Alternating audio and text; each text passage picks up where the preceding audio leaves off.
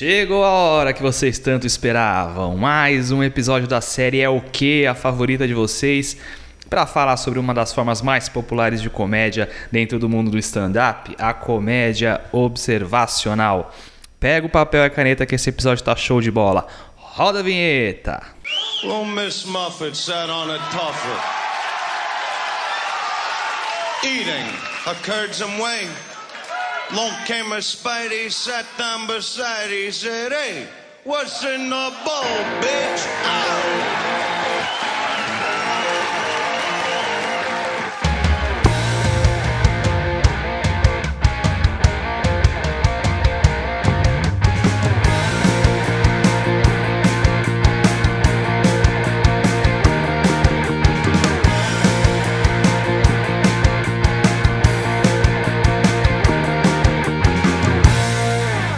Sejam bem-vindos ao seu futuro podcast de comédia favorito. Eu sou o Lan Ferré, este é o What's in the Ball Bitch. Mais um episódio técnico para alegria dos meus amigos comediantes, né? Dessa vez para falar sobre comédia observacional, que é um gênero de comédia muito popular e cheio de técnicas e possibilidades. E esse episódio é para falar sobre isso, dar umas dicas para vocês que gostam desse tipo de humor, tá? É, eu sei que vocês gostam muito do episódio de storytelling, é um dos episódios mais ouvidos do podcast. É provavelmente o episódio que mais comentam comigo quando me encontram, né? Principalmente os comediantes. E eu espero que esse aqui tenha o mesmo impacto que vocês curtam tanto quanto o de storytelling, tá? Eu vou falar primeiro o que é comédia observacional, explicar um pouco esse conceito, né? Falar sobre os maiores comediantes que utilizam esse recurso e vou falar bastante da construção de texto voltado para esse tipo de comédia, tá? É, se você é novo por aqui e, e não ouviu ainda os episódios de glossário, tá? O básico, intermediário e avançado, vou pedir para você voltar lá e ouvir por quê? Parte das explicações aqui dependem de vocês entenderem conceitos que eu explico naqueles episódios, tá bom? São os episódios 5, 19 e 29, tá? É, se você é, não ouviu também o episódio de storytelling, eu também recomendo. Não é tão necessário quanto os de glossário para entender esse episódio, mas também vai te ajudar. Então ouça também o episódio 24, fechado? De qualquer forma, a, a, ideia que eu quero passar aqui, ela é compreensível para você que já conhece um pouquinho de comédia, já conhece bem os termos, né? Já entende mais ou menos como as coisas funcionam. Se você já estudou esses recursos, mesmo que não tenha ouvido os outros episódios, pode seguir aqui com a gente que você vai entender, tá bom? É, se não, eu recomendo que você ouça antes esses episódios que eu citei, beleza? Bom, primeiro, uh, o que é comédia observacional, né? É, comédia observacional é basicamente a construção do texto baseado em uma observação. Tá? Eu estabeleço uma premissa é, que vem através de uma observação sobre algum tema e eu desenvolvo a minha piada explicando a minha premissa, tá? Muita gente ainda confunde um pouco o storytelling com o observacional, não entendem bem a diferença. Mas de uma forma bem resumida, para vocês entenderem, se eu estabeleço uma premissa e conto uma história para explicar a minha premissa, é um storytelling. Tá? Se o pano de fundo da piada é uma história, é algo que eu quero que o público acredite que aconteceu, é um texto de storytelling, tá? Se eu estabeleço uma premissa e eu exploro minha premissa através de observações, sem uma história necessariamente como pano de fundo, é um texto observacional. Tá bom? Essa confusão ela existe muito porque às vezes durante uma história, né, durante um texto de storytelling, eu uso recursos observacionais para ilustrar algum ponto. Né? Por exemplo, eu vou contar que eu estava indo encontrar minha namorada e eu faço uma observação em relação ao lugar que eu fui encontrar com ela. Eu pauso a história para fazer uma piada observacional, tá? E aí depois eu volto para a história. Ainda é um texto de storytelling, tá? Eu só usei um recurso de observação. Percebe a diferença? De qualquer forma, esse episódio aqui ele vai ser interessante também para você que é comediante e gosta de caminhar o storytelling, porque vai te ajudar a preencher sua história eventualmente com alguma observação, tá? Os recursos que eu vou explicar para vocês dá para usar eventualmente no storytelling também. Da mesma forma, às vezes uma piada observacional ela vai usar recursos do storytelling para ilustrar um ponto de vista da premissa. Por exemplo, eu uso um diálogo, que seja verdadeiro ou fictício, para explicar uma premissa ou para complementar meu setup ou com uma tag depois para explicar meu ponto. Isso é muito comum também, tá?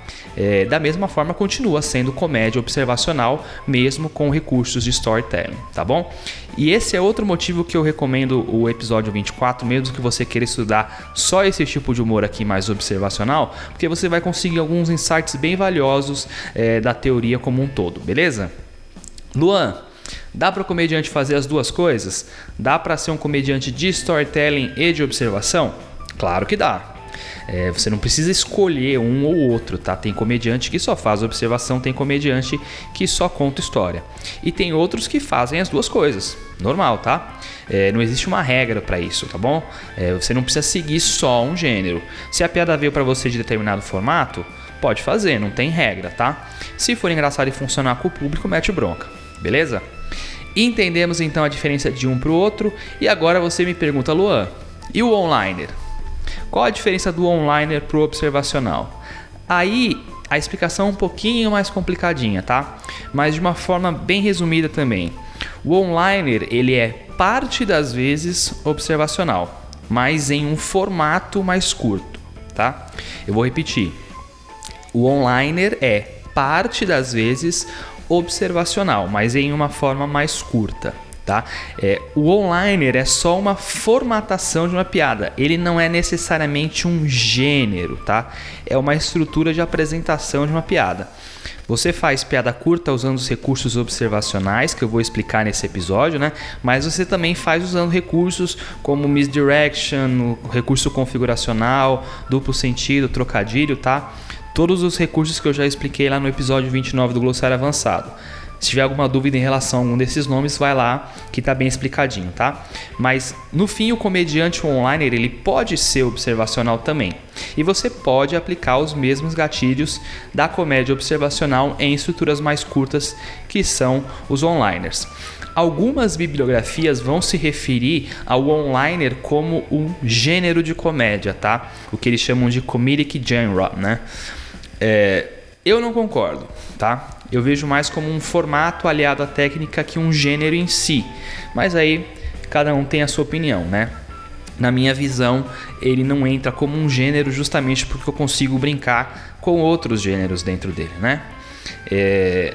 E agora também só um parêntese para fugir um pouco do episódio, né, para explicar algo que com certeza vocês vão me perguntar. Se eu não fizer essa explicação, tenho certeza que vou receber um monte de mensagem me perguntando isso. Porque eu conheço vocês, eu sei que vocês são curiosos. A pergunta que eu quero explicar aqui é: dá para ser o onliner e storyteller? Aí é um pouquinho mais complicado, né? Eu consigo contar uma história em formato de onliner? A minha resposta pessoal é: depende, tá? Contar uma história em uma piada curta é muito difícil, tá? Porque para você conseguir estabelecer todos os princípios da sua história para que o público entenda e reaja da forma certa, mas em uma estrutura curta como é online, né? E esse é o princípio básico da online, ela ser uma piada que se resolve por si só, é muito difícil, tá? Então, via de regra, via de regra, não. O que dá para fazer? Dá para organizar as suas piadas curtas em determinadas temáticas e que tenham por trás uma historinha tá? Então vou dar um exemplo. O Rodney Dangerfield, que é um dos maiores one-liners de todos os tempos, ele fazia piadas curtas com um plano de fundo de uma história. Ele falava, por exemplo, que a esposa dele não respeitava ele, né? E fazia várias piadas curtas dentro dessa mesma temática e às vezes contando em uma sequência que formava uma história com começo, meio e fim. Né? Então dava para entender o contexto da história através da descrição que ele fazia nas piadas curtas. As piadas funcionavam, mas ainda porque cada uma delas reforçava a premissa que ele construiu como história. Entenderam? Não é muito simples, a maior parte dos comediantes que usam o onliner, eles não colocam um pano de fundo de uma história, mais uma sequência de piadas sem necessariamente ligar uma a outra de forma contextual, né? Mas sim, dá para misturar as duas coisas, por isso que eu acho que depende. Eu, eu vejo dessa forma essa, essa mistura de onliner e storyteller, tá bom? Fechado nosso parêntese, voltando ao episódio, vamos falar primeiro dos grandes comediantes que fazem ou fizeram esse tipo de comédia, né? E é impossível é, não começar falando sobre o cara que mais popularizou esse gênero de comédia, que é o Jerry Seinfeld, né? Se você acompanha a comédia, em algum momento você se deparou com Seinfeld, que é realmente um cara histórico muito representativo para a história do stand-up né, praticamente criou um estilo de, de comédia observacional e fez sua carreira inteira com esse estilo de comédia. Né? Ele trabalha muito as piadas com questões básicas do cotidiano, né, sempre tentando explorar a identificação do público com as questões que ele elabora e sempre fazendo com muita inteligência, sob uma ótica muito interessante, né? É um cara fenomenal, não tem nem o que falar, é realmente uma lenda da comédia, né? É, quando se diz que ele criou um estilo de comédia observacional, é justamente porque antes dele, pode-se dizer também depois dele, na maioria dos casos, as questões que são trazidas para discussão, né? Da comédia observacional são as questões mais uh, relevantes para so a sociedade. Né? Predominantemente, os comediantes tentam trazer essas questões como política, religião, questões sociais, opressão, né? esse tipo de assunto que é debatido de forma séria fora do contexto da comédia e é um dos principais assuntos que são trazidos pelos grandes comediantes. O que o Seinfeld fez foi tirar é, esses assuntos mais importantes do holofote para falar dos assuntos menos importantes, né? Para falar sobre amenidades do, do dia a dia, mas falar sobre um ponto de vista único, o que é absolutamente genial, né? E é um cara que além da carreira no stand-up teve muito sucesso na televisão com a série dele, né, Seinfeld, e provavelmente a sitcom de maior sucesso da história da televisão mundial. Inclusive, ele é até hoje o comediante mais bem pago do mundo nos últimos anos, justamente porque ele ainda recebe uma bolada pelos direitos é, autorais da série, que é transmitida no mundo inteiro até hoje, né? É, sem contar agora a série dele, né, o Comedians in Cars Getting Coffee, que é uma das coisas que eu mais gosto de assistir na vida. Para mim, poucas coisas são mais interessantes do que comediantes falando sobre comédia. Eu amo muito essa série que foi migrada recentemente para Netflix, já teve duas temporadas produzidas pelo pessoal da Netflix e é uma série que eu amo pra caramba. E uma discussão que é bem interessante sobre o Seinfeld, né? É, que eu ouço muita gente dizendo, né? Que a, o Seinfeld ele é considerado um dos melhores do mundo, mas é um cara que tem pouco material, tem pouco especial de comédia, né? Realmente, oficialmente ele tem três, né? Que é o Confidential de 87, que nem é só stand-up, né? É uma mistura de stand-up com sketch, né? Tem o I'm Telling You for the Last Time de 99, que é a historinha que meio que ele juntou todas as piadas clássicas que ele ia jogar fora, né? Até no começo tem aquela cena do velório e tal, que é bem interessante. Hoje está disponível na Netflix. E tem recentemente o que ele lançou, o Jerry Before Seinfeld, em 2017, que também tem bastante das piadas clássicas, né?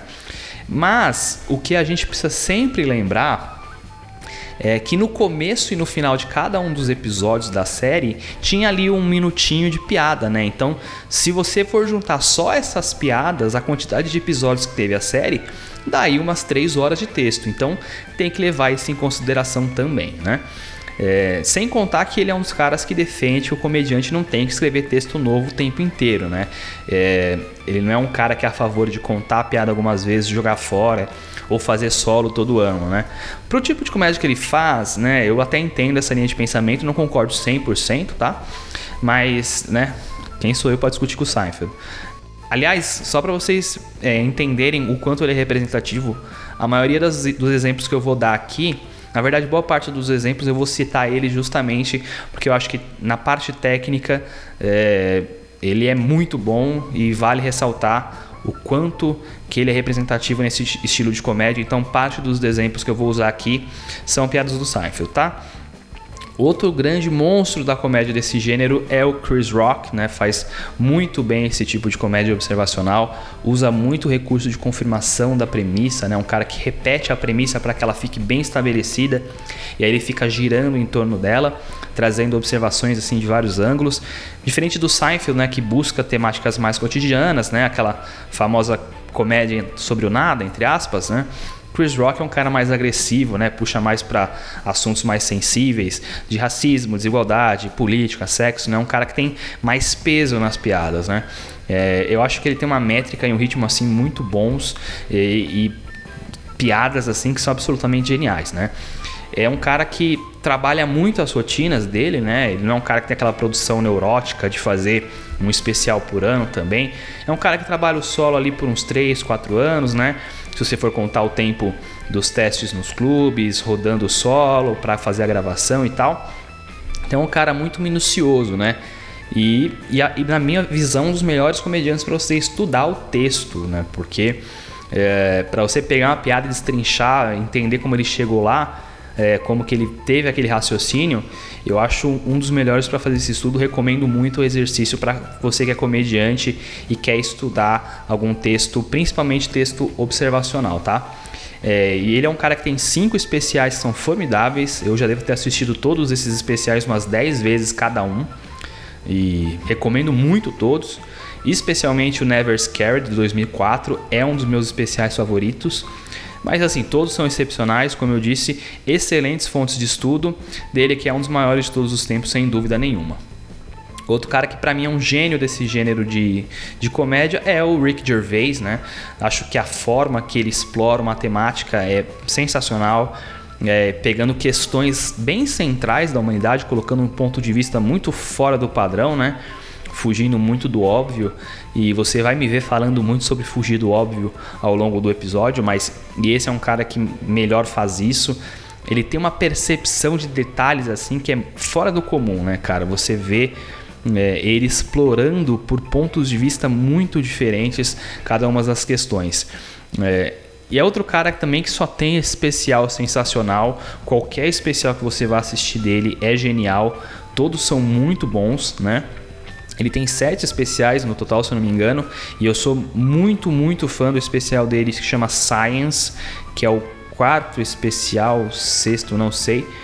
É lá de 2010, mais ou menos, que tem a rotina da Arca de Noé, né? Que ele faz uma, uma brincadeira com um livrinho que ele tem da Arca de Noé. Para mim é uma das rotinas mais geniais da história da comédia. É, e sem contar que ele é o criador da série The Office, né? Uma das melhores e mais influentes séries de todos os tempos, né?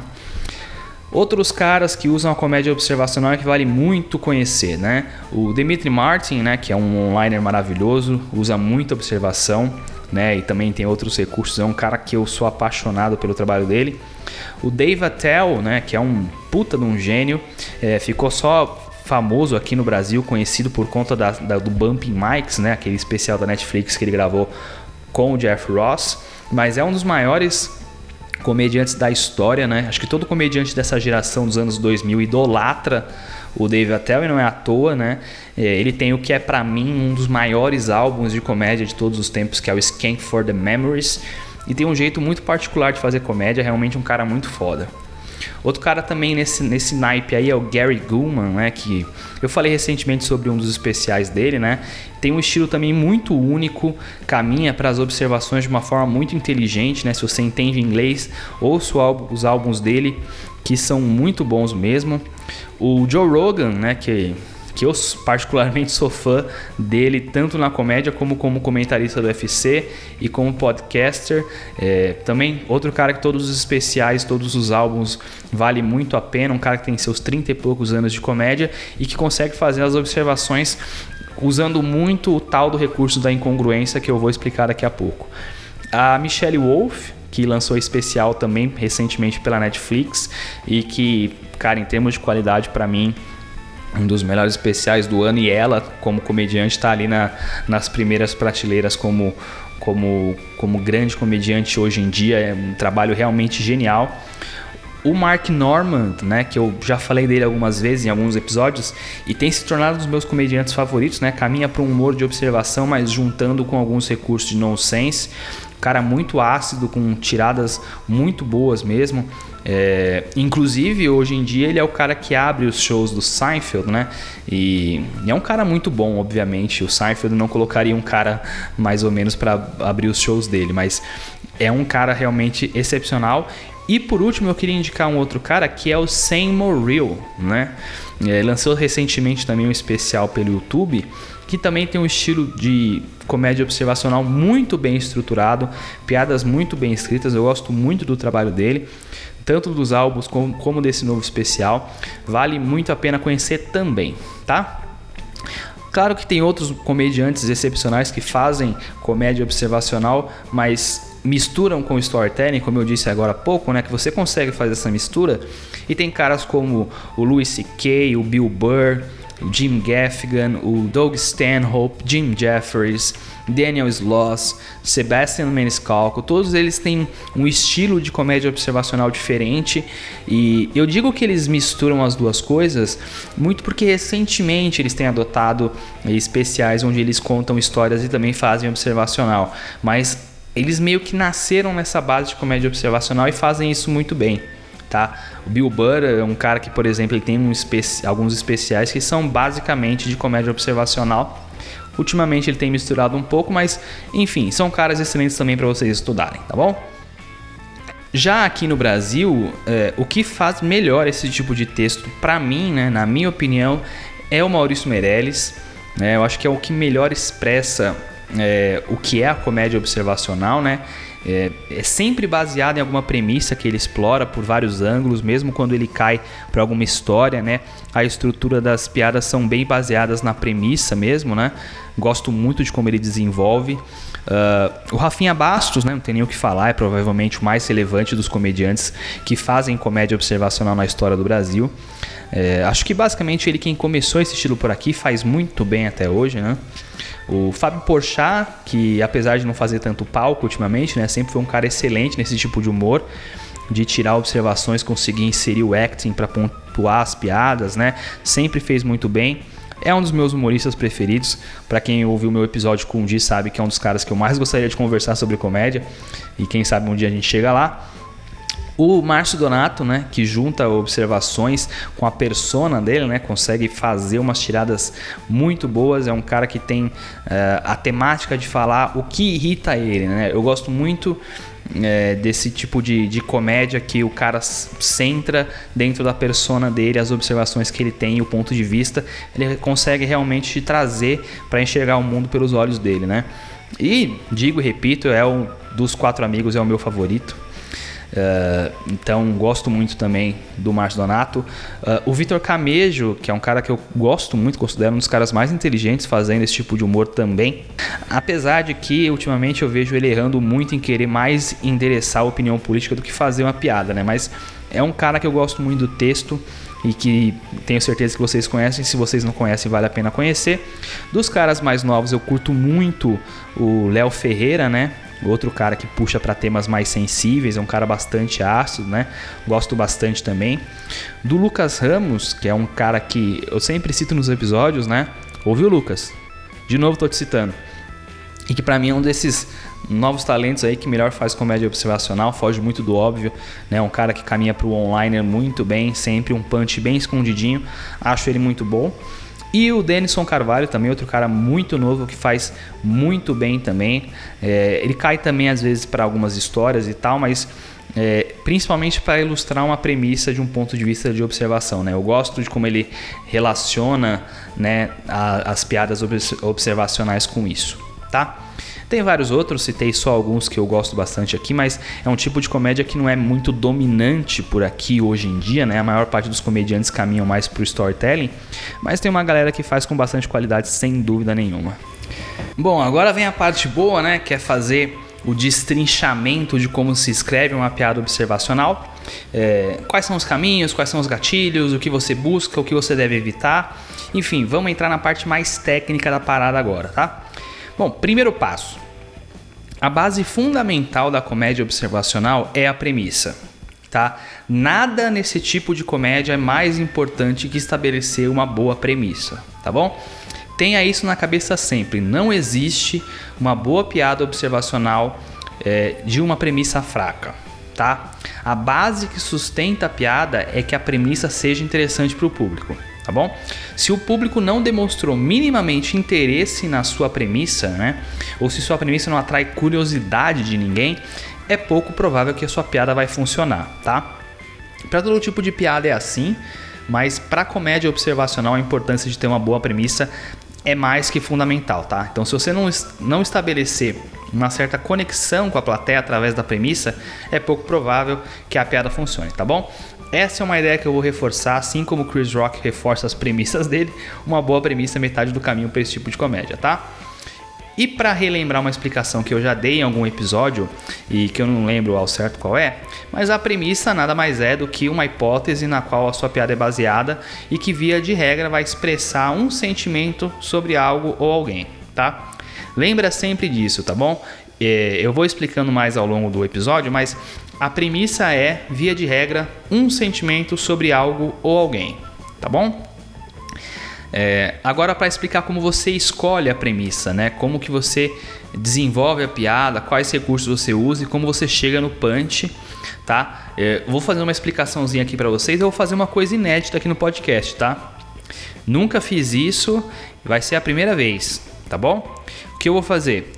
Eu vou dividir a minha explicação em duas partes. Olha só que novidade, hein? Essa vocês não esperavam, hein? A minha divisão vai ser a seguinte: eu vou dividir em dois tipos de observação, tá? Eu vou chamar de observação real e observação irreal, tá bom? É, Luan, onde que eu pesquiso esse tipo de separação? Onde que eu posso ler sobre isso?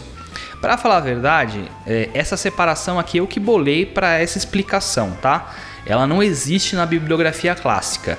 É o meu jeito de enxergar a comédia observacional, tá bom?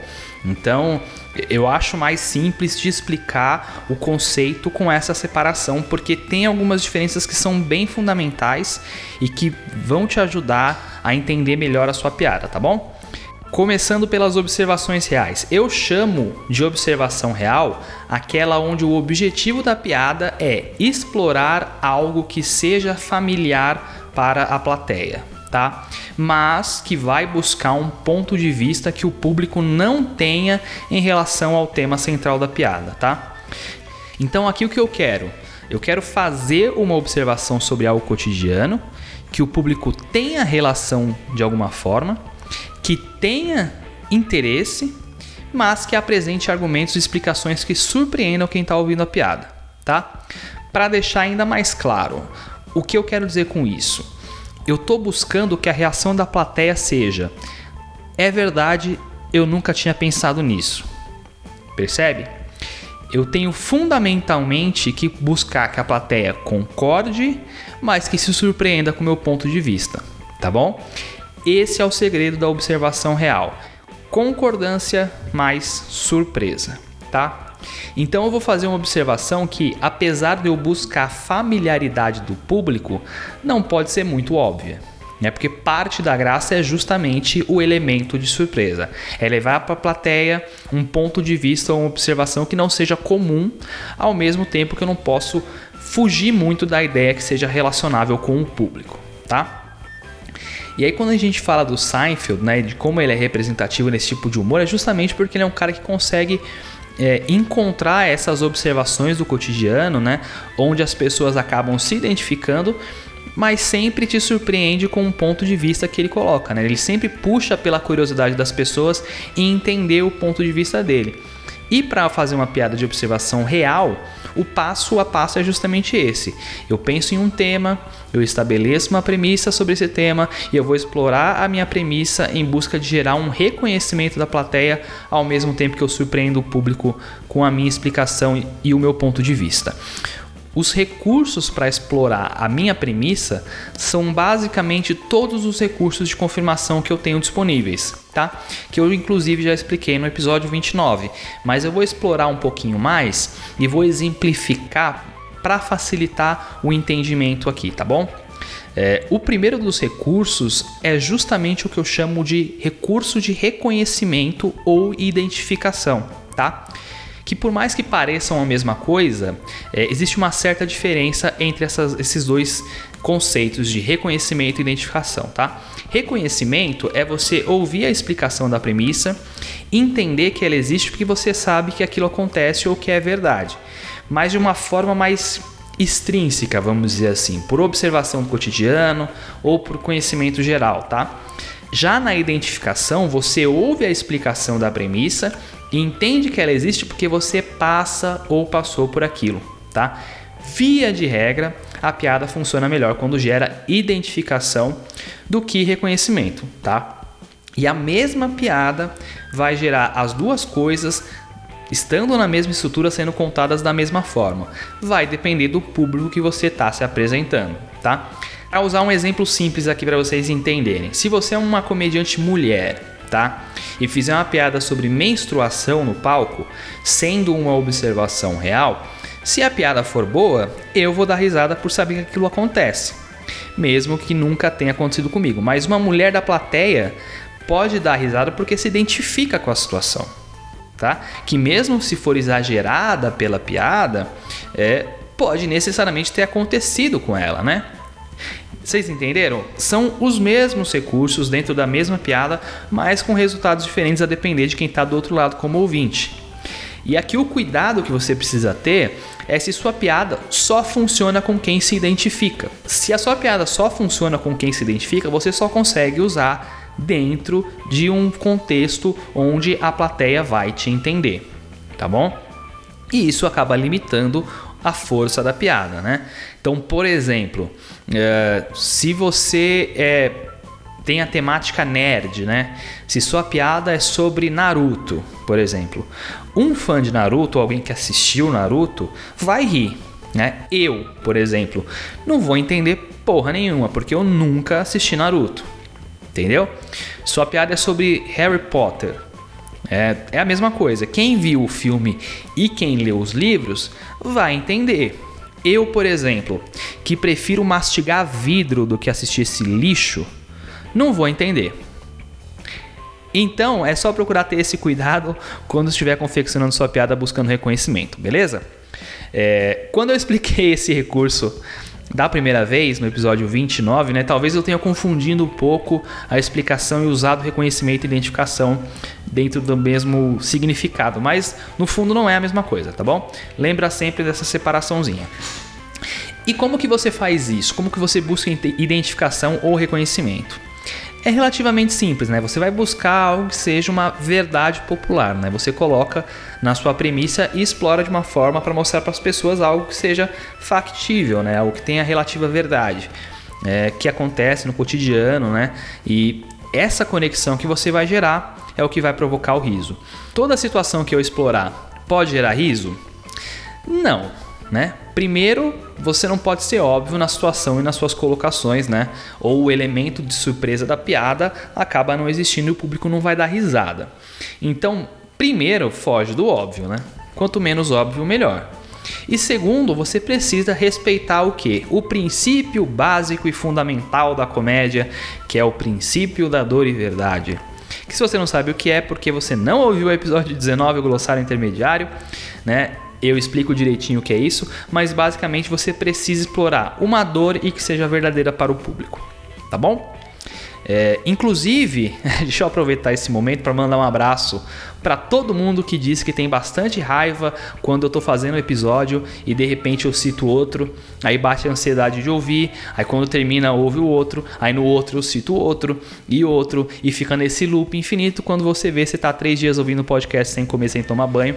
Só queria deixar bem claro, eu faço isso de propósito, tá bom? É, é quase uma pirâmide, você para você entender um tem que ouvir mais dois e cada um mais dois, assim até virar o podcast mais ouvido do Brasil.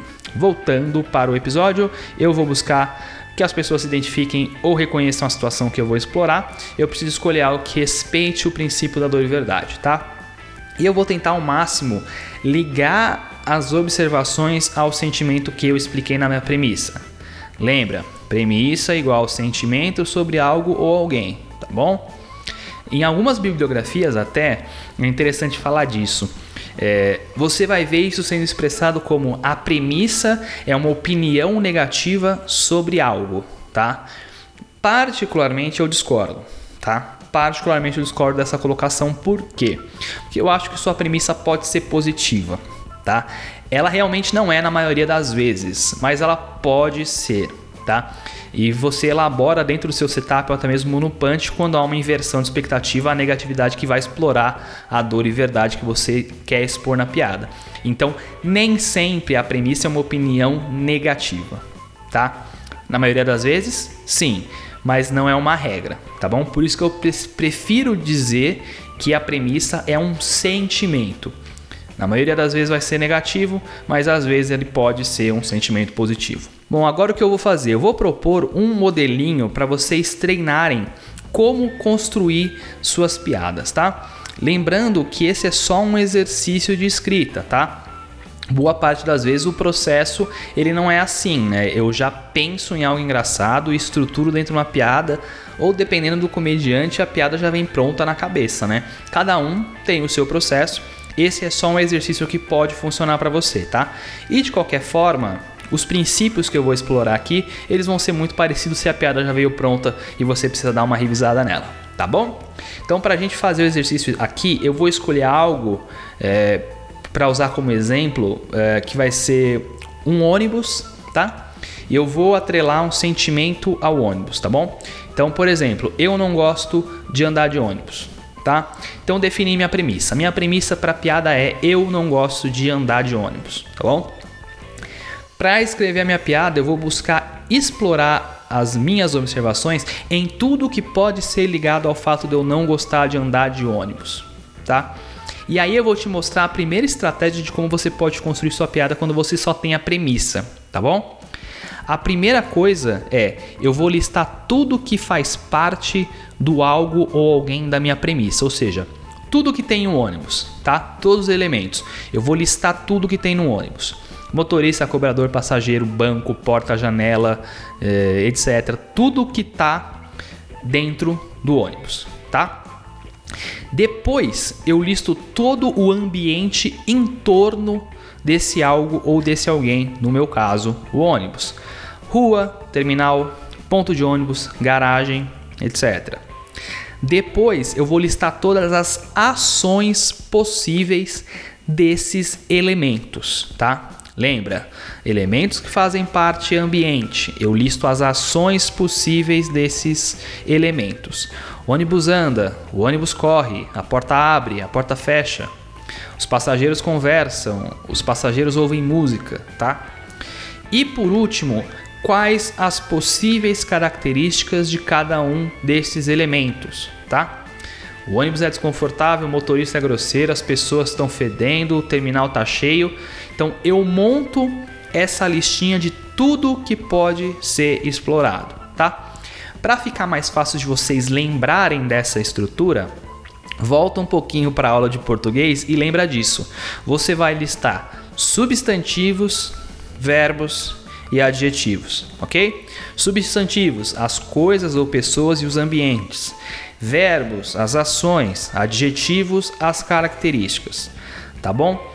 Listei tudo isso. O primeiro passo é: eu vou riscar todas as combinações que forem muito óbvias, tá?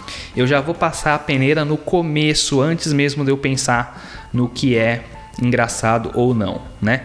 Tudo que leva para um caminho que mesmo que haja identificação, mas que seja muito clichê, eu elimino, tá bom? Os comediantes costumam chamar isso de eliminar a primeira ideia, né? Então, por exemplo, se eu pego o elemento motorista, qual o lugar mais óbvio que ele tá? É no banco do motorista. Né? Qual a primeira ação que você pensa? É, ele está dirigindo, né? E qual a primeira característica que você pensa quando lembra de um motorista dirigindo? É, ele dirige de forma agressiva, por exemplo. Então, todas as vezes que for a primeira ideia, geralmente é melhor você fugir, tá? Porque ela vai ser muito óbvia, né? Se eu faço a piada, vocês já perceberam como o motorista sempre dirige igual um louco? Você provavelmente não vai para lugar nenhum, tá? Que cai muito na obviedade da situação, tá bom? Pode até ir, mas não vai ser aquele piadão, né? Não vai ser aquela piada forte que você tenha. E, aliás, deixa eu já até abrir um parêntese aqui para vocês. É, se você é open e está começando, nem precisa fazer esse processo de eliminação por enquanto, tá? Porque provavelmente o seu faro, né, o seu sentimento sobre o que é óbvio e o que não é óbvio, não é tão aguçado. Né? Então você vai acabar descobrindo na marra que uma piada é óbvia ou não, tá? E a marra, no caso, é o palco, tá bom? Então, se você quiser seguir um caminho bacana de pensar em piadas mais diferentes, faça esse exercício. Se você está começando e não consegue ter essa distinção, não precisa. Pega da lista e já vai pensando, tá? Então vou dar alguns exemplos para vocês aqui que vocês entenderem essa linha de raciocínio. Então, por exemplo, tem lá dentro do meu ônibus tem o elemento o assento do idoso. Qual a primeira coisa que vem na sua cabeça quando a gente pensa no assento do idoso? Pelo menos na minha é gente que senta no assento do idoso e finge que está dormindo para não dar lugar pro cara. Então, quantas vezes você já deve ter ouvido piada dessa, né? Ou quantas vezes você já viu as pessoas comentando sobre isso? Então, tenta fugir disso porque é muito óbvio, tá? Então, se eu penso, por exemplo, num passageiro que é gordo, né? Eu vou sentar do, do lado do cara e vou ficar apertado. Também é algo muito óbvio, também apela para uma coisa que não faz muito sentido, entende? Se as pessoas já estão com aquilo no consciente delas, é pouco provável que você vai conseguir tirar algo muito bom, tá? E lembrando, esse é um processo para uma piada observacional em uma observação real, tá? Em outras estruturas cômicas, você consegue explorar esse tipo de premissa de outras formas, né? Aqui a ideia é fugir disso, tá? Então, é, essas ideias mais óbvias, elas funcionam como premissa para uma piada de inversão de expectativa, por exemplo, né? Onde o punch ele foge completamente da premissa e a piada funciona.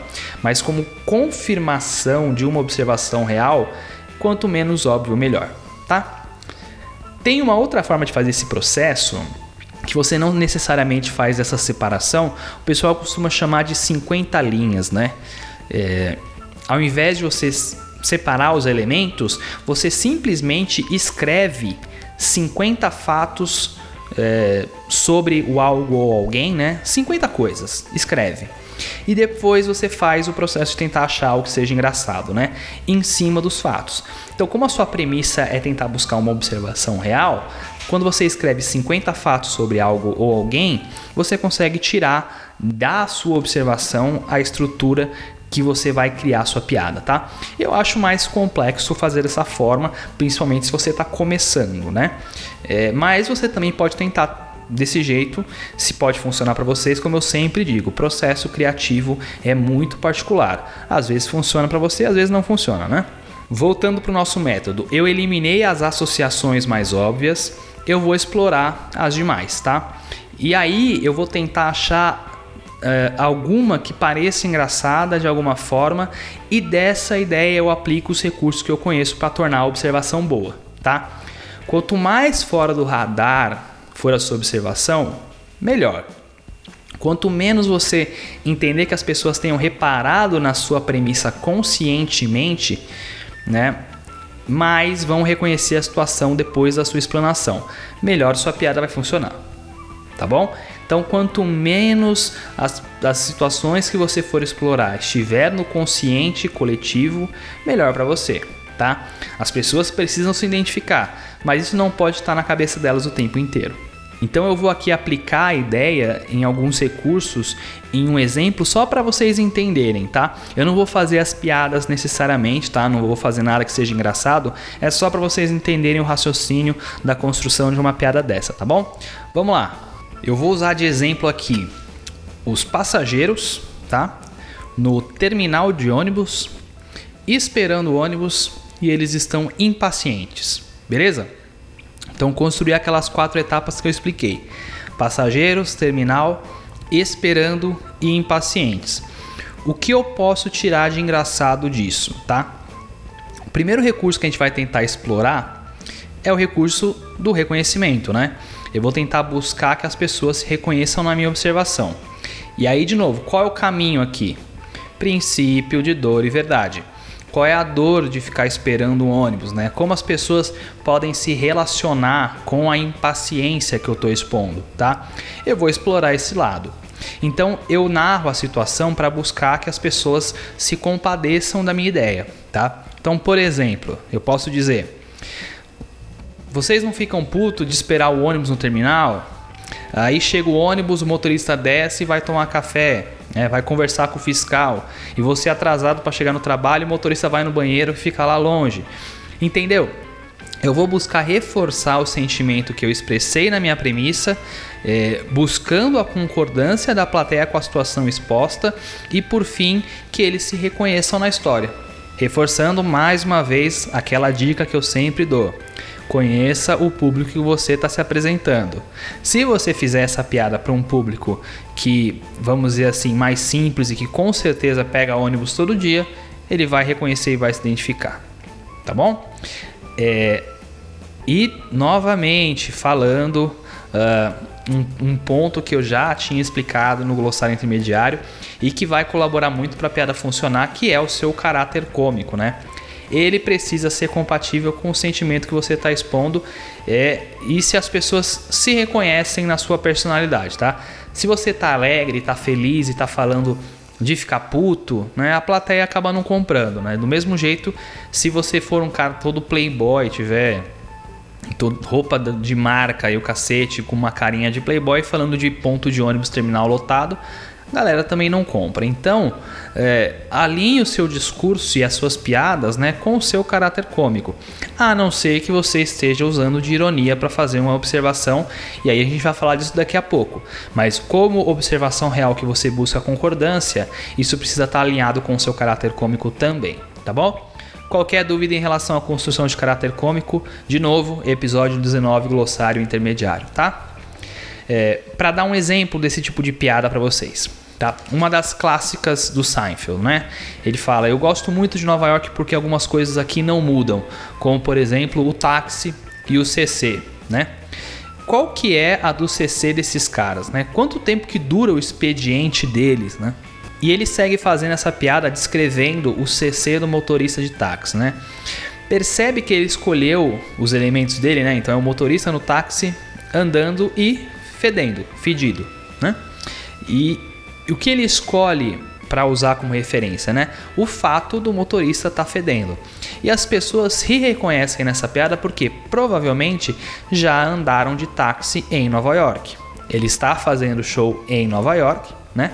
É, as pessoas, via de regra, naquela época, principalmente da piada, andavam de táxi na cidade, né? Que é uma cidade difícil de você se locomover com um veículo próprio e as pessoas reconhecem porque isso realmente acontece. É uma verdade popular, né? Então, no fundo, é simples você entender essa construção. Você só precisa levar para as pessoas algo que elas se, se reconheçam, entende? Outro exemplo aqui que eu gosto bastante, uma piada do Maurício Meirelles, que ele fala: As mulheres são muito melhores que os homens. Vocês poderiam dominar o mundo. O problema é que vocês são desunidas tá? Vocês estão lá gritando: uh, queremos mulheres no poder. E aí uma se destaca a vocês: quem é essa puta? Percebe como a piada é criada para usar uma ironia da vida cotidiana para provar um ponto, né? E as pessoas vão se identificar porque isso realmente acontece. Você pode dizer para mim que não acontece, mas né? Todo mundo, quando ele conta essa piada da risada, é porque provavelmente, realmente, é isso que acontece. É assim que você usa o reconhecimento como recurso em uma piada de observação real, tá bom? É, o que eu tô sempre buscando com esse recurso é a seguinte reação: o público tem que olhar e falar, puta, verdade, cara, eu sou assim também, ou a minha mãe é assim também, ou meu marido é igualzinho, sabe?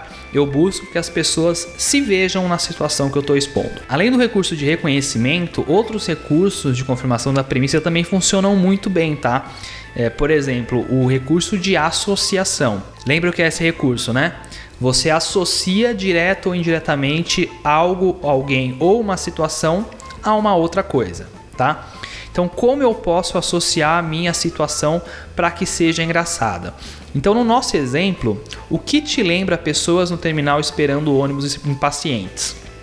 Que situação eu posso traçar um paralelo e fazer uma associação que seja engraçada? E essa associação ela pode ser com qualquer uma das quatro etapas da piada. Eu posso associar com os elementos, com o ambiente, com a ação ou com a característica, tá? Então, o que parece com o terminal? Ou que não necessariamente parece, mas eu posso traçar algum paralelo, né? E as pessoas, e a espera no terminal, e a impaciência das pessoas, né?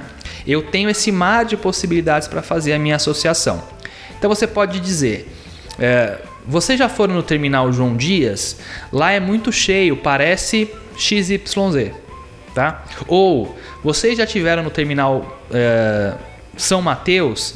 Nossa, demora tanto que parece que está em XYZ. Ou vocês já viram as pessoas que ficam esperando o ônibus no terminal Penha? Parece que elas são XYZ.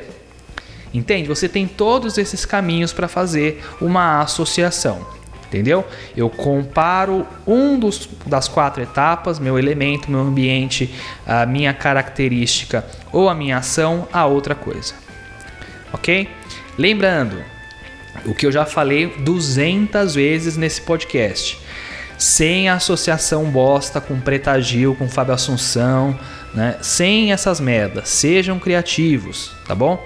Da mesma forma que você tem que fugir do óbvio na construção da premissa, você precisa fugir do óbvio na sua associação. Você precisa fugir dos clichês, tá bom?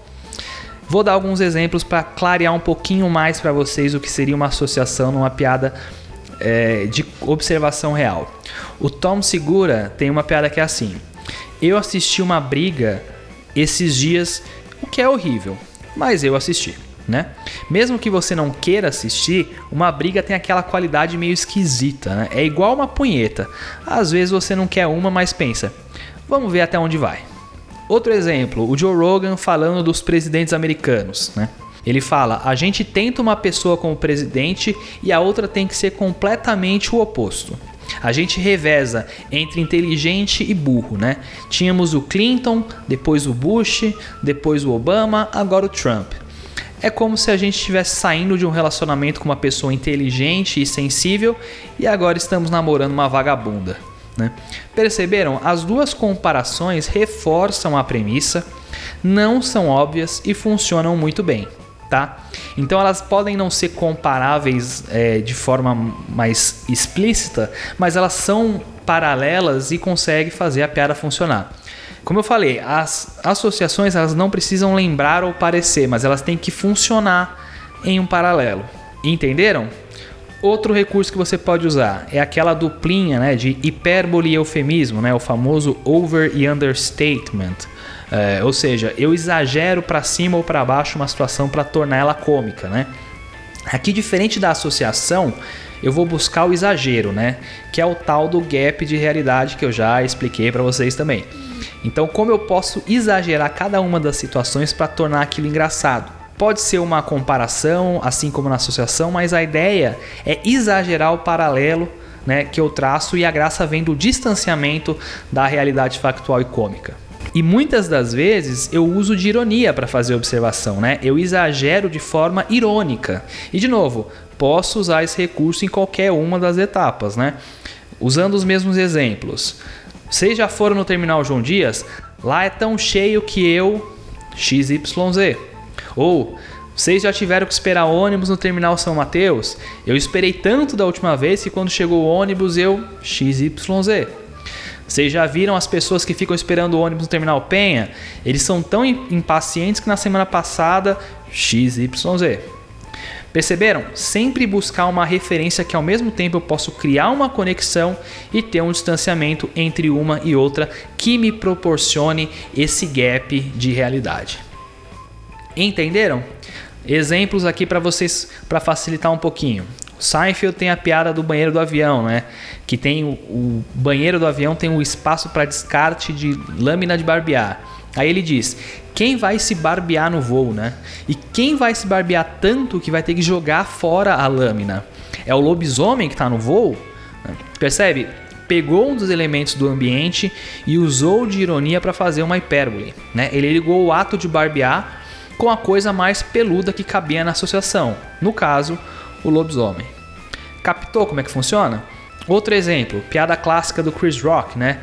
Ele diz: As pessoas dizem que o rap é machista e misógino, mas eu percebi que não importa o que está sendo dito na música, se a batida for boa, as mulheres vão dançar a noite inteira.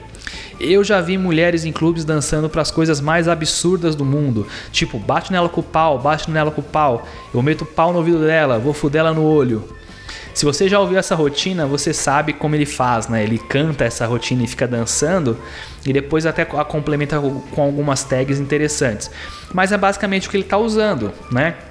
Ele exagera a letra da música, que é um dos, um dos, um dos elementos que ele usa para contar a piada, e para provar o ponto dele, ele usa isso, esse recurso de exagero, tá? São recursos simples, é, que funcionam, mas de novo, se você foge do óbvio e consegue fazer uma observação ou uma comparação ou uma associação fora da caixinha, tá? Se você consegue fugir do óbvio, você consegue sair com uma piada boa, tá bom? Outro recurso que é um pouco mais complicado de executar, mas é o que geralmente vai trazer as melhores construções e, consequentemente, as melhores piadas de observação real, é a tal da incongruência, né? De novo, Conceito que eu já expliquei no episódio 29, mas para dar uma refrescada, o que eu faço na incongruência? Eu quero pegar duas ideias inicialmente desconexas e criar uma ligação entre elas, criando uma situação onde as duas ideias juntas fazem sentido, né? E eu basicamente vou uh, apresentar um conjunto de ideias que vão parecer coerentes, mas que têm argumentos irracionais, tá bom? Eu sei que é difícil de entender, mas eu vou dar alguns exemplos aqui e acho que vai clarear um pouquinho mais para vocês. O exemplo clássico é a rotina do Seinfeld falando sobre o avião. Né? Ele continua essa rotina do avião, onde ele fala sobre as instruções de voo e que os comissários apresentam como se fosse um show. Aí ele começa a imitar como se os comissários estivessem fazendo um musical, né? Faz uma dancinha para apresentar as instruções. Percebe que ele não está comparando o que os comissários fazem com uma dança? Ele está inserindo a ideia da dança e do musical junto da ideia das, dos, das instruções de voo. As duas ideias juntas fazem sentido, mas o argumento por trás é irracional. Não tem como os comissários dançarem para apresentar as instruções de voo, isso não faz sentido, mas as duas ideias juntas têm lógica. Percebe a diferença? É isso que eu quero fazer. Ideias desconexas que juntas fazem sentidos dentro de argumentos ilógicos. Tá? Outro exemplo, piada clássica do Louis C.K. Ele fala: a maioria das pessoas estão mortas. Por exemplo, Hitler está morto, Ray Charles está morto. Na real, uma das poucas coisas que tem em comum, né? Porque Hitler era branco, Ray Charles não, Hitler mandou matar um monte de judeus. Ray Charles, pouquíssimos, né? Entende? O apelo da piada é justamente colocar dois elementos, que no caso são duas pessoas, completamente diferentes, que não estão no mesmo contexto em praticamente nada, e colocar justamente para que essa incongruência de colocar as duas ideias desconexas faça a observação ser engraçada. Esse é o princípio básico da incongruência duas ideias distintas funcionando dentro do mesmo contexto, tá? Essa sobreposição de duas ideias e a argumentação e lógica delas é, coexistirem já é o suficiente para tornar a observação engraçada. Beleza? E aí eu tenho alguns outros recursos extras que fazem, é, que são comuns, né, e que fazem a incongruência funcionar é, na construção desse tipo de piada de observação. O primeiro é fazer objetos ou animais adotarem características humanas, né?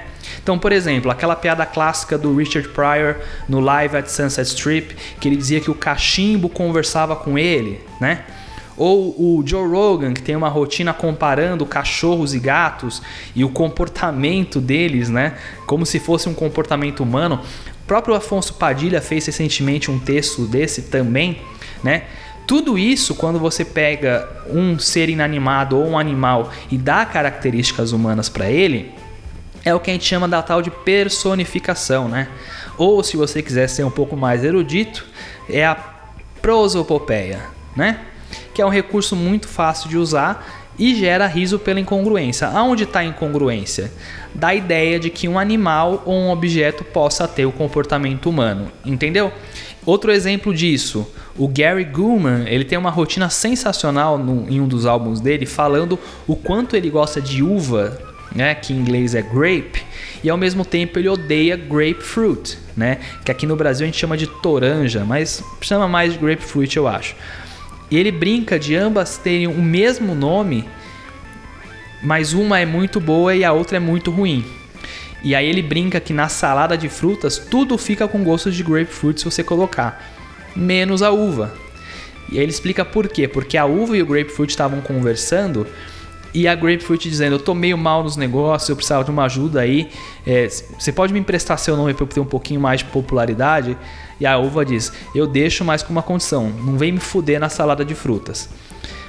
É uma piada bem longa e com o timing dele ela funciona muito melhor, mas a ideia é justamente isso, a incongruência por conta de eu personificar frutas. Entende?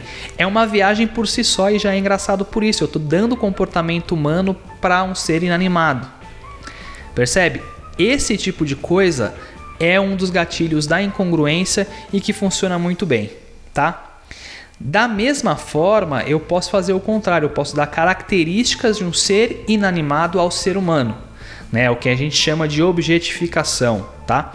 É menos comum na comédia, né? Mas também funciona. Principalmente quando seu texto ele tem algum personagem que é um alvo de depreciação. Geralmente você usa esse recurso para exagerar uma descrição de alguém de forma negativa, tá? No fim das contas, o que eu quero é justamente construir o meu setup com essa sobreposição. De novo, fugindo de obviedades, né? É, colocando ideias que sejam distintas para realmente criar essa incongruência. E essa é uma excelente forma e uma excelente ferramenta é, para fazer esse tipo de piada, tá?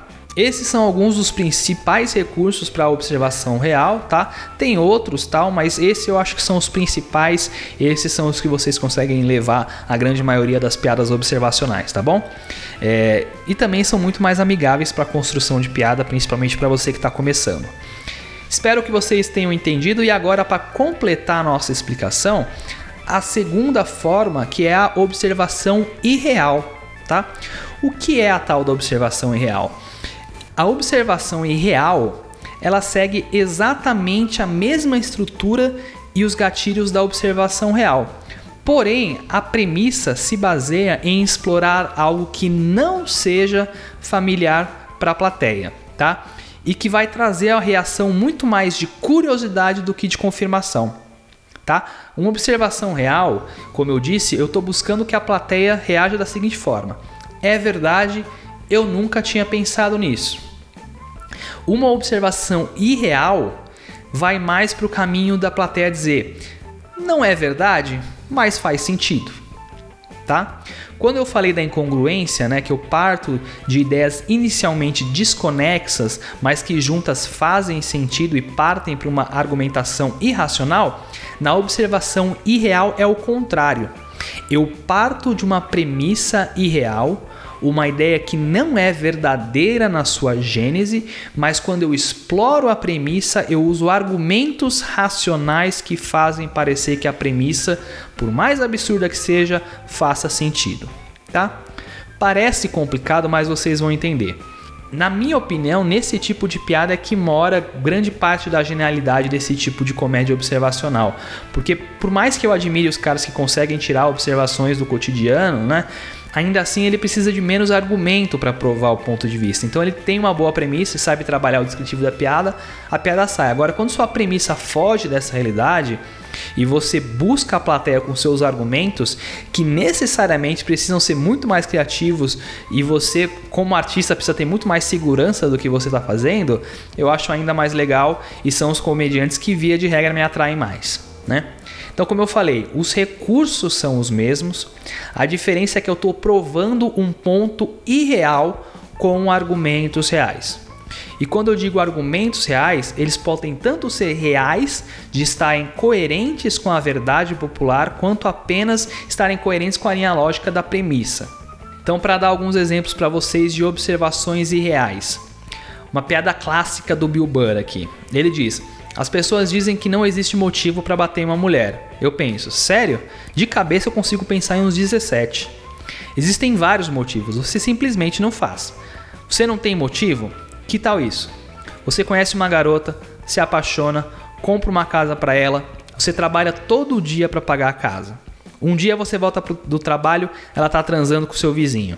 Ela perde divórcio, você tem que sair da casa e dormir um colchão e ainda terminar de pagar a casa que ela ficou. Nenhum motivo? Percebe? Inicialmente, se você é uma pessoa minimamente razoável, você não concorda com a premissa, mas a explicação caminha para te convencer do contrário. E justamente a racionalidade do argumento dentro do contexto, que é absurdo, torna a piada muito boa. Entendeu? Outro exemplo, do nosso amigo Mark Norman, como eu citei, um dos meus favoritos. Ele diz: Pegar os seus pais transando é tão ruim que eles deveriam usar como forma de ameaça. Seu pai devia dizer: Tim, vai arrumar seu quarto ou eu e sua mãe vamos lá e bagunçar ainda mais. De novo, a premissa não é real, tá? Mas o argumento é racional e confirma a premissa como se fosse. Esse é o caminho para uma observação irreal. Entenderam a diferença? No fim das contas, os recursos e as dicas que eu dei servem para as duas observações. Você só precisa distinguir qual caminho você precisa percorrer na piada para entregar um, punch convincente e fazer as pessoas darem risada. É, eu posso ter uma premissa irreal com argumentos irreais? Posso. É aí que nasce o humor no sense, ou o surreal humor, né? É, se sua premissa e os seus argumentos não fazem necessariamente sentido, a graça está na surrealidade da sua exposição. Quando seus argumentos caem para algo fora da percepção do público, eu caminho para esse tipo de humor que é diferente, tá bom? Esse é um, um dos caminhos para o humor nonsense. Um dia a gente explora isso melhor em outro episódio. Beleza? E para fechar, eu vou dar algumas dicas extras para a escrita desse tipo de comédia que vai ajudar vocês que são comediantes ou pretendem ser a trabalhar com esse tipo de comédia, tá bom? Primeiro, da mesma forma que eu insisti mil vezes em fugir do óbvio nas construções, tente ao máximo evitar temas muito batidos ou muito recorrentes na comédia, tá? É claro, não existe tema velho ou que não dê para fazer piada, tá? Mas a possibilidade de alguém no mundo já ter pensado na sua piada sobre avião é muito grande. Então, quanto mais você buscar observações sobre coisas menos clichê, mais fácil vai ser seu caminho, tá? Nesse mesmo sentido, consuma a maior quantidade possível de comédia desse tipo, tá? Assista todo mundo o tempo todo. É o primeiro passo para você evitar repetir a piada de alguém né? Como eu falei, você pensou em uma piada sobre avião. A chance de alguém 10 anos atrás ter pensado a mesma coisa é muito grande. E aí você faz a piada e imediatamente vão pensar que você está copiando de alguém. Então consuma o bastante para não ter esse problema, tá? Geralmente, o comediante que faz esse tipo de humor é o cara mais curioso, né? que quer aprender coisas novas, que lê muita coisa, né? Então, se desenvolva culturalmente, estude outras coisas também, tá? Que você vai conseguir ter melhores insights e construir suas piadas de forma mais inteligente, né? Eu vejo essa dificuldade em várias noites de open mic que eu vou, né? O quanto os comediantes são superficiais tanto nos temas quanto nas abordagens. Tudo bem que tá todo mundo começando, eu sei como é que é a vida do Open, mas se você já puder se esforçar nessa etapa, vai ser mais positivo para você no futuro. Então, se alimente culturalmente e estude mais outras coisas para você ter mais bagagem para suas piadas, tá? Da mesma forma, é, essas observações elas acabam vindo o tempo todo quando você está com o seu radar ligado, né? Então o comediante que faz esse tipo de comédia está sempre com o radarzinho é, ligado, a anteninha, captando as coisas que estão acontecendo à sua volta. Então tenha sempre uma forma de anotar as ideias que venham para você. Seja um caderninho, seja um áudio no celular, um Evernote da vida, sempre tenha algo por perto que você possa anotar as suas ideias, tá bom? E anotar as ideias que eu digo não é só anotar as piadas que já chegaram prontas, né? Anote todas as ideias que você teve. Às vezes você só teve um estalo de algo que não é necessariamente engraçado naquele momento, mas é curioso e em um segundo momento você pode pegar essa ideia e transformar em algo bom. Então anota tudo, independente se você viu o potencial imediato ou não, tá? Tem muito comediante que monta uma planilhazinha Excel organizada por tema só para anotar o que pensou e às vezes vai tentando achar conexão naquilo para sair com alguma piada.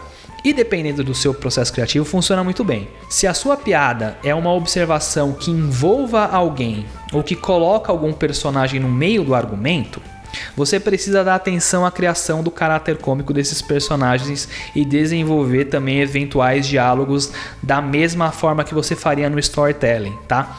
Então tenha sempre essa atenção. Não é porque você está fazendo comédia observacional que você não vai precisar usar recursos que são muito mais populares no storytelling, tá?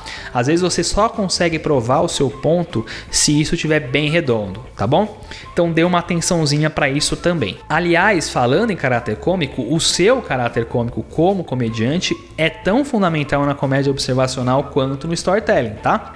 Suas observações sempre vão estar baseadas no seu ponto de vista, na sua forma de ver o mundo, né? Se isso não está claro para o público, provavelmente eles não vão absorver seus argumentos de forma tão clara. Diferente do storytelling, né, onde você quer transportar o público para dentro da sua história, aqui você quer que eles enxerguem o mundo ao redor pelos seus olhos. E para isso eles precisam saber quem é você, o que você pensa, mesmo que aquilo no palco não seja realmente quem é você e o que você pensa, tá bom? Então dê atenção à construção do seu caráter cômico. E por fim, não sei se eu já disse isso alguma vez, mas o mais importante de tudo é subir no palco e testar, tá bom? Nada vai ser mais assertivo do que isso. Como eu sempre digo, você pode seguir as minhas dicas, entender como aplicar os recursos e a piada pode simplesmente não funcionar. A única forma de saber é subindo e testando. Beleza? Espero que vocês tenham gostado desse episódio. Acredito que agora vocês entendem o porquê eu não pude lançar na primeira temporada, né? Dá muito trabalho de fazer, muito trabalho de gravar. Passamos da uma hora de episódio aqui. Então, realmente, o, o a minha ideia é transformar o podcast cada vez mais em uma fonte de estudo para você que é comediante. E aí eu preciso fazer o episódio com um pouquinho mais de capricho, né? Porque eu quero realmente que seja um legado para você que é comediante novo estudar. E eu espero que novamente eu pude atender as expectativas de vocês, tá? É mais complicado de entender é, esse tipo de comédia do que o storytelling, tá? É, eu, eu, fiz um passo a passo muito mais simples de ser seguido de ser colocado em prática no episódio de storytelling, mas eu espero que as minhas dicas realmente tenham valia para vocês e que vocês consigam melhorar o texto de vocês, se tornarem comediantes melhores, mais inteligentes e que o resultado disso seja a nossa cena de comédia cada vez mais forte. Recadinho de sempre, se inscreva no nosso podcast, no seu player de podcasts. Na última semana passamos dos mil seguidores no Spotify, fiquei muito feliz com essa marca. Muitos novos ouvintes né, que estão consumindo os episódios antigos, muitas audições nessas últimas semanas, então muito obrigado mesmo. Se você curtiu o nosso episódio, divulgue nosso podcast para os seus amigos que gostam de comédia. Esse episódio eu tenho certeza que a galera vai compartilhar bastante. Siga as nossas redes sociais, Instagram e Twitter é o podcastcomédia. Eu sempre posto vídeos interessantes legendados lá. É... E sempre que eu lançar um episódio novo, eu também aviso por lá. Então segue a gente no arroba beleza? É isso aí, um abraço e viva a comédia. Tchau!